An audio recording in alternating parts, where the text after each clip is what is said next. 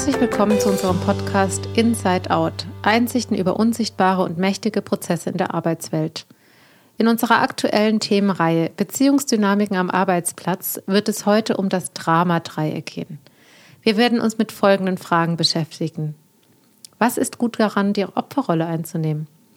Wie erkenne ich, dass mein Gegenüber mich in ein Drama hineinziehen will? Was vermeide ich, wenn ich immer alle zu retten versuche? Und wie finde ich eine neutrale Position und steige aus dramatischen Interaktionen wieder aus? Mein Name ist Annika Weber. Ich bin Verhaltenstherapeutin, Organisationsberaterin und Coach bei M19. Heute spreche ich mit meiner Kollegin Carla Albrecht, die bereits seit knapp einem Jahrzehnt bei M19 mit dabei ist und schon einen reichen Erfahrungsschatz zu diesen und ähnlichen Themen hat. Hallo Carla. Hallo. Bevor wir starten, stell dich doch noch mal unseren Zuhörern kurz vor. Ja, ich bin vom Grundberuf her auch Psychologin und habe eben noch zusätzlich eine Ausbildung als Paar- und Familientherapeutin.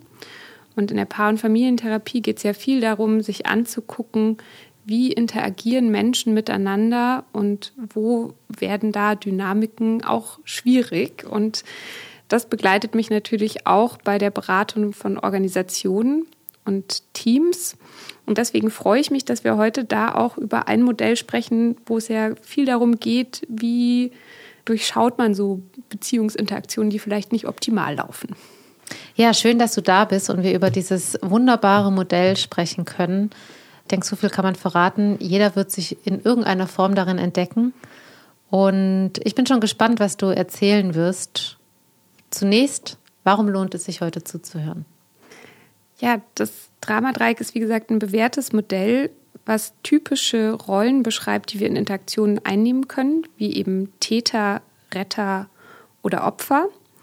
Und ich glaube, wir kennen eben alle dieses äh, Gefühl, dass wir manchmal Menschen begegnen, die uns zum Beispiel retten wollen, obwohl wir gar nicht um Hilfe gefragt haben. Also äh, vielleicht, wenn man bei Leuten zu Besuch ist und man hat noch gar kein Bedürfnis nach Tee oder Kaffee geäußert. Und die sagen, setz dich doch und du musst doch angestrengt sein und ich bring dir mal einen Tee und mach mal und lehn dich ganz zurück, sei ganz du selbst. Und man selbst denkt sich, oh Gott, ich will einfach erstmal ankommen und in Interaktion treten und schon wird man unterstützt und gerettet. Oder genauso kennt man vielleicht auch dieses Gefühl, dass man in Beziehungen, in Dynamiken gerät, wo man jemanden trifft und sich denkt, oh je, der Arme, dem geht's ja wirklich schlecht dem muss ich irgendwie helfen, den muss ich irgendwie unterstützen. Und das ist natürlich eine Dynamik, in die wir als Berater auch leicht geraten, dass wir das Gefühl haben, wir müssen andere retten. Und ich kenne das auch von mir selber, dass man am Anfang irgendwie so das Gefühl hat, so ja, man unterstützt Leute gern und die kommen ja auch, weil sie Hilfe von einem erwarten. Und manchmal kippt es dann aber auch, wo man dann merkt und dass man ärgerlich wird oder ich auch merke, dass ich ärgerlich werde, weil ich mir denke, jetzt habe ich schon so viele Tipps gegeben oder jetzt habe ich schon so viel Unterstützung gegeben und der kommt trotzdem irgendwie nicht in die Pötte. Und dann kriege ich eher so Täteranteile, wo ich anfange zu schubsen oder zu sagen, so jetzt los, äh, pack's an.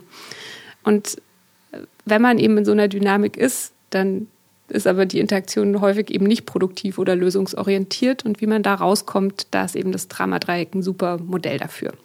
Ja, wunderbar. Ich habe mich schon in einigen wiederfinden können. Gut, dass wir heute darüber reden. Vielleicht erstmal nochmal zur Begrifflichkeit. Allein das Wort Drama-Dreieck löst doch schon viel Emotionen und Assoziationen aus. Erklärt vielleicht das Modell vorab nochmal etwas genauer. Du hast was von Reiter und Täter gerade schon gesagt. Das Drama-Dreieck beschreibt tatsächlich drei Rollen, Täter, Retter und Opfer, die miteinander in Interaktion stehen. Aber das ist eben selten konstruktiv, sondern man verhakt sich und es ist eher emotional und eben nicht lösungsorientiert. Und wenn wir vielleicht bei der Rolle des Retters bleiben, weil wir da ja auch äh, gerade in meinem Eingangsbeispiel vielleicht auch waren, der, die Rolle des Retters zeichnet sich eben dadurch aus, dass derjenige ungefragt hilft, gerne tröstet, ungefragt Ratschläge gibt oder auch für andere entscheidet. Und jede Rolle bringt natürlich für den Rollenträger auch einen gewissen Nutzen mit sich. Das heißt, der Retter hat das Gefühl, gebraucht zu werden, aber hat auch das Gefühl, sich über andere ein Stück weit erheben zu können und es besser zu wissen und dadurch die anderen auch ein Stück weit klein zu halten. Und der Nachteil für den Retter, den es natürlich auch gibt, ist, dass er sich ein bisschen zu wenig um sich selbst kümmert und dadurch auch viel in Überforderung gerät und sich einfach wenig selbst die Erlaubnis gibt, an sich zu denken. Hm. Was du gerade gemeint hast mit dem Gefühl, gebraucht zu werden oder was manchmal mhm. auch in der Beraterrolle liegt, ist ja schon der Rat als solcher. Ich fand es mal wunderbar, wie ein Kunde gemeint hat, Ratschläge sind auch Schläge. Ja. Ähm, also ja, vor dem Hintergrund zu berücksichtigen, inwiefern man wirklich hilft. Was ist denn der, der nächste äh, Anteil? Gehen wir mal zum Opfer. Ja, der Retter braucht natürlich auch immer jemanden, der kleiner ist. Und das ist eben häufig das Opfer. Es ist kein Opfer im klassischen Sinne. Also es ist nicht wirklich jemand, der Opfer einer Gewalttat oder etwas geworden ist, wo ihm was angetan wurde. Also das sollte man gut unterscheiden, sondern ist eher sozusagen eine Rolle, die er einnimmt, wo er sich klein macht, wo er eben immer Ausreden hat, warum was nicht geht, wo jemand wenig konstruktiv ist. Und der Nutzen, wenn man diese Rolle in Interaktion einnimmt, ist eben, dass man viel Zuwendung bekommt und auch Verantwortung abgibt, weil der andere sozusagen sagt, ja, du bist ja wirklich arm und ich muss wirklich was für dich tun und das konntest du natürlich nicht machen.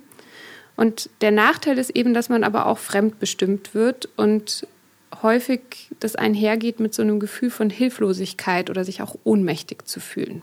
Hm.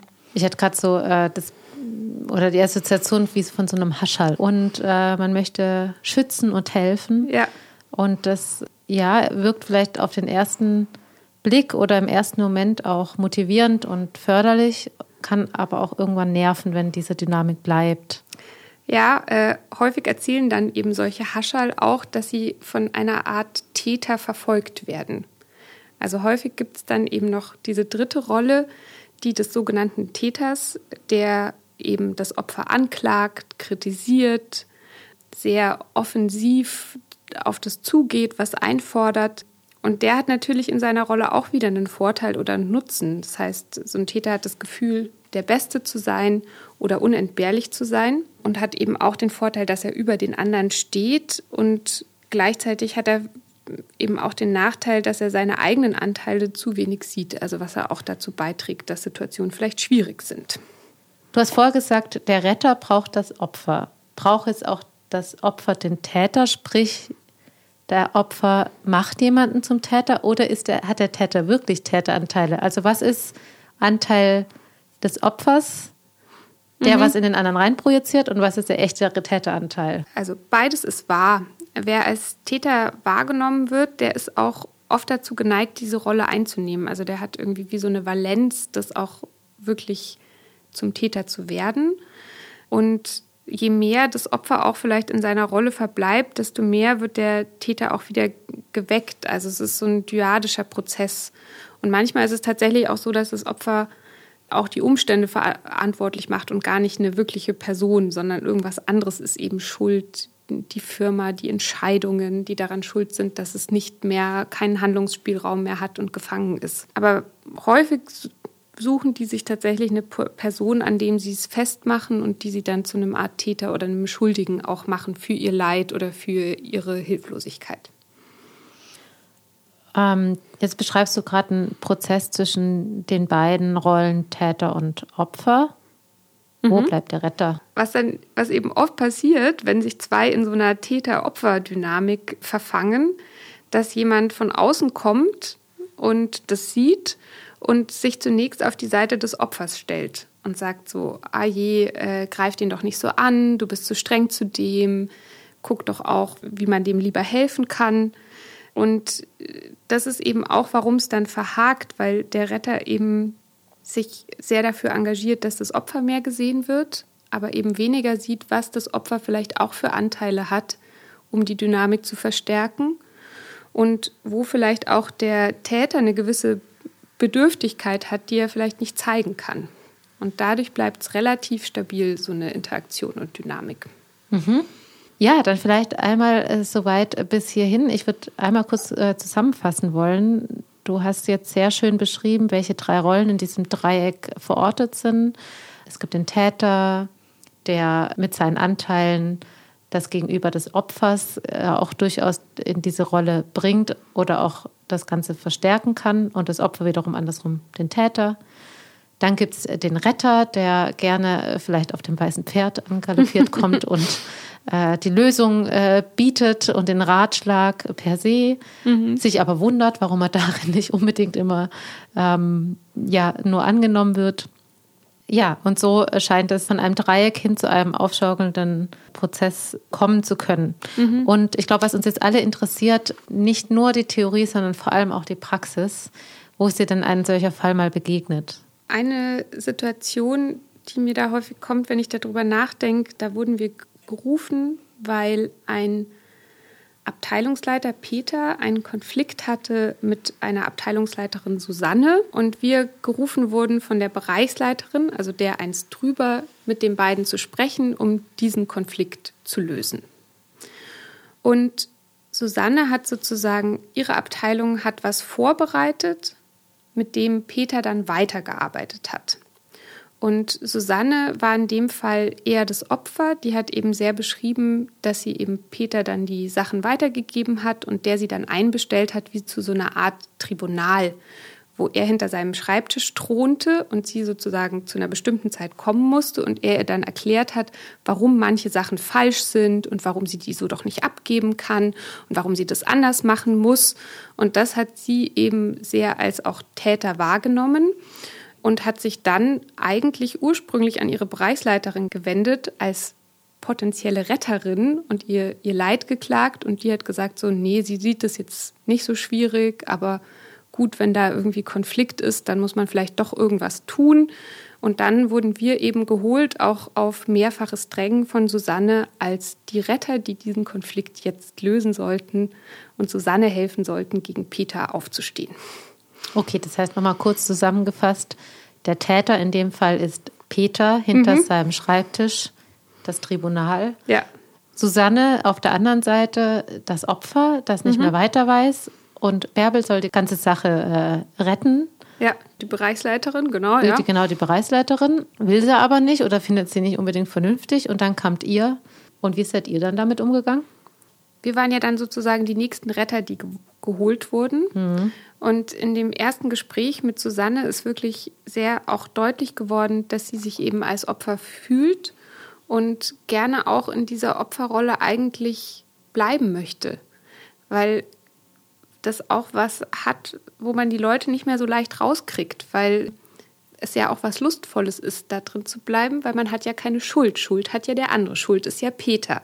Mhm und Perspektivübernahme dann zu übernehmen und zu sagen, okay, wo habe ich vielleicht, kann ich selber was beeinflussen und wo hat er vielleicht auch recht mit seiner Kritik, ist natürlich viel schwieriger als zu sagen, bitte rettet mich vor diesem wirklich schwierigen und bösen Kollegen. Mhm. Und was habt ihr dann ganz konkret gemacht? Ja, ich glaube, was uns in dem Beispiel wirklich geholfen hat, ist, dass Peter zwar der vermeintliche Täter war, aber sich mit dieser Rolle nicht so identifiziert hat.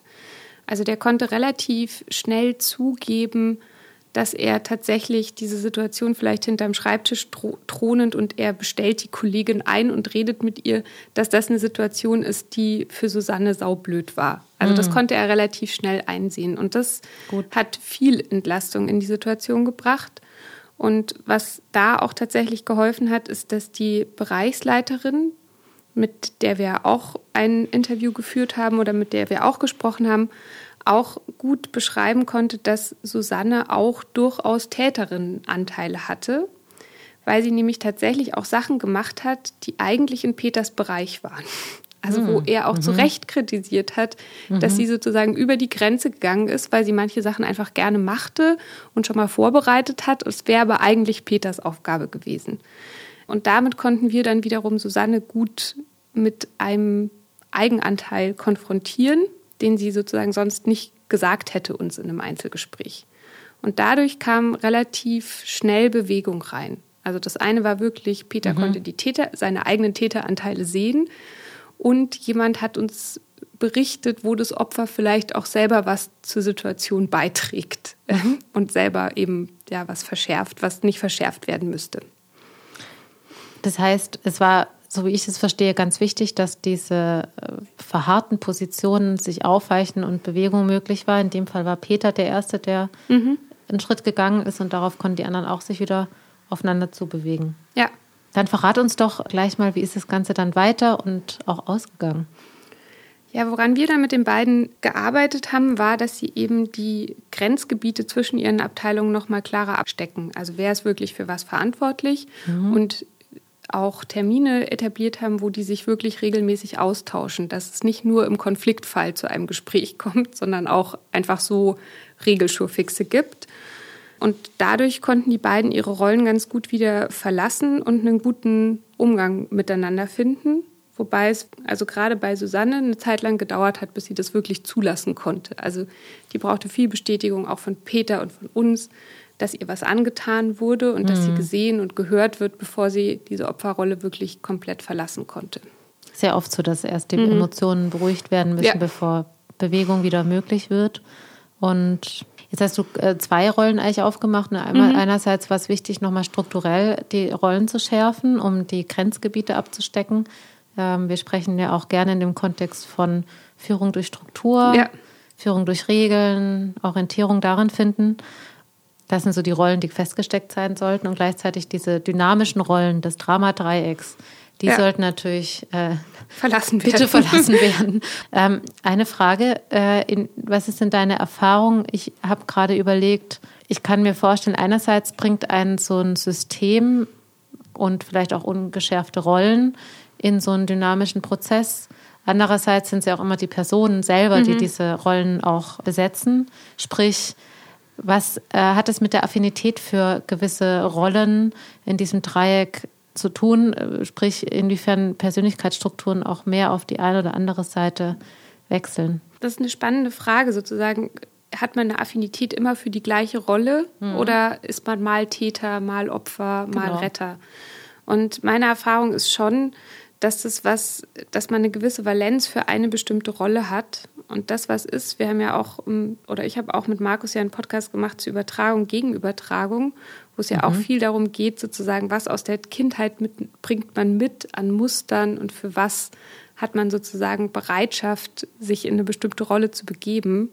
Und das ist da auch so, dass ich schon glaube, je nachdem, welche Erfahrungen wir in unserem früheren Leben gemacht haben, haben wir eine Affinität für eine bestimmte Lieblingsrolle, weil es vielleicht uns auch früher was Nützliches gegeben hat. Also wenn mhm. ich Eltern hatte, die vielleicht hilflos waren, weil sie zum Beispiel eine depressive Erkrankung hatten und ich musste sehr früh für die sorgen und die retten, dann werde ich auch im späteren Leben eine mhm. Affinität für die Retterrolle haben, weil das auch was war, was funktional damals war. Ich äh, hätte, wenn ich auch noch Opfer gewesen wäre, hätte ich vielleicht nicht überlebt in dieser Familie. Mhm. Und andersrum gibt es vielleicht Leute, die oder Menschen, die die Erfahrung gemacht haben in ihrer Kindheit, nur wenn sie sich klein machen und hilflos stellen, kriegen sie Aufmerksamkeit. Also nur wenn sie in diese Opferrolle schlüpfen, werden sie überhaupt gesehen. Und mhm. auch das ist was sehr Funktionales für die gewesen aber ist eben vielleicht in der jetzigen Zeit oder in der jetzigen Phase nicht mehr funktional. Mhm. Und trotzdem haben sie eine Affinität für diese Rolle. Also ich würde schon sagen, es gibt so was Überdauerndes und eine gewisse Lieblingsrollen, die man hat. Ja, spannend, wie du sagst, dass es doch eine biografisch bedingte Affinität gibt für die eine oder andere Rolle aus diesem Dreieck und ja, die auch irgendwann im Leben mal hochfunktional mhm. war, finde ich auch immer ganz wichtig. Äh, dennoch ähm, hast du auch Erfahrung damit, dass auch ohne den biografischen Hintergrund und der Affinität so ein Rollenwechsel äh, passieren kann, dass der Opfer, das Opfer doch zum Täter wechselt? Ja, ich glaube, wenn man sich sozusagen auf so einer Mikro-Gesprächsbasis anschaut, dann kann es sein, dass wir relativ schnell zwischen diesen Rollen wechseln. Hm. Ähm, also, dass ich erst äh, jemanden kritisiere, dann kritisiert, kritisiert er mich zurück, dann werde ich ein kleines Haschall und sage, oh Gott, wie kann der so gemein sein? Dann rettet mich wieder jemand. Also, das ist viel volatiler, wenn man sozusagen sich Gesprächssequenzen hm. anschaut. Und beim Dramadreieck würde ich auch erst tatsächlich von so etablierten Rollen sprechen, wenn so eine Interaktion was Dauerhaftes hat, also mhm. über einen gewissen zeitlichen Zeitraum mhm. besteht das ist so das eine. Und das andere ist, das haben wir ja bei Susanne auch gesehen, auch Opfer haben häufig was passiv-aggressives oder mhm. auch einen Täteranteil, den genau. sie halt einfach nicht sehen. Oder auch ein Täter wie vielleicht jetzt Peter hat einen gewissen Druck von außen, warum er das so einfordert, weil das dann auch wieder weitergeben muss. Das heißt, es gibt eine Affinität für Rollen aufgrund der Biografie und gleichzeitig wechselt es dynamischer mhm. im täglichen Doing. Ja, Nee, das fand ich jetzt nochmal ein wichtiges Bild, dass es vielleicht so übergeordnete, größere Rollen gibt, mhm. aber darunter gefasst es auch mal zu Verschiebungen kommen ja. kann, die äh, Natur der Sache sind, sonst wäre es ja fast schon zu statisch. So ist es ja meistens nicht. Gut, dann kommen wir doch nochmal auf was ganz Konkretes äh, Richtung Abschluss.